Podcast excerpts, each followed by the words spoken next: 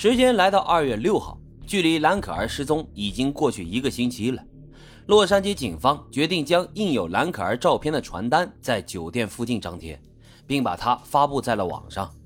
至此，兰可儿失踪案进入了公众的视野。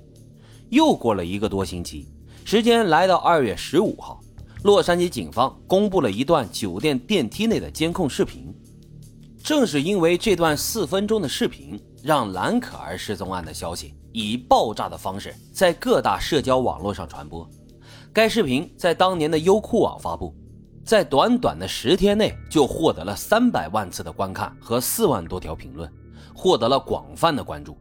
在当时，这已经是一个非常高的播放量了。警方声称，该视频拍摄日期为二月一号。从画面上可以看出。蓝可儿进入电梯后，以一个略微夸张的姿势凑近了电机的面板，然后从上到下把所有楼层的按钮都按了一遍。这个时候可以看到，电梯门关了一点点，但马上又缩回去了。随后，兰可儿慢慢的来到电梯口，快速把头伸了出去，然后又快速缩回来。这视频的内容让人非常不解：早应该关闭的电梯门却一直都没有关上。这时候，兰可儿到了电梯的死角里，然后他就走出了电梯。接下来，兰可儿做出了一系列诡异的动作。只见他张开了双手，在身前上下左右不停地摆动，令人感到毛骨悚然。随后，他又掰起了自己的手指。十五秒钟之后，他消失在了监控画面里。随后，电梯门也就关上了，恢复了正常的运作。这段视频一出，把这件失踪案推向了一个顶点，一夜之间传遍了全球的媒体，引起了一片哗然。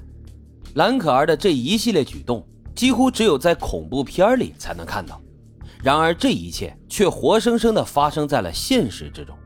为此，许多媒体和网友对这些行为做出了解读。有人认为啊，他在躲避某个人的跟踪，并且那个人呢，在电梯外一直在按着按钮。所以这电梯门始终都关不上。有人觉得他刚进入电梯的时候，表情显得挺正常，并没有明显的慌张，应该不太像是在躲避某人，反而像是在期待某人能够进入电梯。一时间可以说是众说纷纭，引起了激烈的讨论。大家期待着警方能够找回兰可儿，这样只要问一问他本人，一切谜团就能够迎刃而解了。根据加拿大多元文化电视台报道。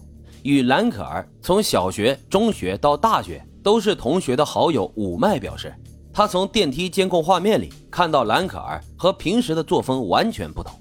而这家塞西尔酒店里充斥着各种怪异的人士，加上该地区毒品猖獗，所以这位兰可儿的好友严重怀疑兰可儿是遭人下药了。一名据称是兰可儿的朋友的人在网上放了一张兰可儿寄给他的明信片。明信片上有着兰可儿的签名，并且有一些诸如“这令我毛骨悚然”“朝圣”等奇怪的字眼，使得案件变得更加扑朔迷离。由于离奇的说法不断被人讨论，兰可儿生前所居住的塞西尔酒店也引发了大家的广泛关注。大批的游人前往塞西尔酒店参观，出现了访问者的骤增，甚至出现了订房爆满的现象，订房价格也出现了上涨。更有当地华裔市民亲自前往现场搜证，进行了民间调查，希望能够解开在互联网上飞传的各种灵异传说。二月十九日早晨，塞西尔酒店有客人向酒店投诉，说房间的水压过低，并且隐隐约约在水中闻到了一股臭味。于是酒店就派出了维修人员前往楼顶的水箱检修。这名维修人员打开水箱的盖子一看。竟然发现了一具尸体，吓得他赶紧就报了警。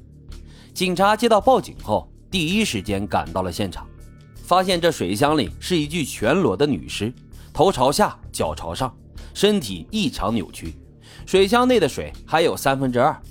由于尸体沉在了水箱底部，打捞难度大，于是警方又派了二十多名消防员，花了很大的力气，用电锯锯开了水箱的侧面。才将尸体给打捞上来。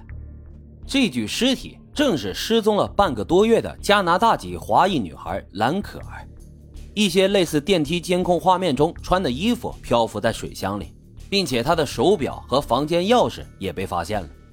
二月二十一日，洛杉矶警察办公室发布了初步的验尸结果，兰可儿的死亡原因是意外溺水死亡，死亡日期为二月一日，也就是说，从二月一号到尸体被发现的二月十九号，整个塞西尔酒店的人喝了大半个月的泡尸水。由于尸体在水中浸泡，已经变得非常浮肿，在他身上并没有发现明显的外伤，也没有发现性侵的痕迹。完整的验尸报告一直等到四个月后的六月份才公布出来。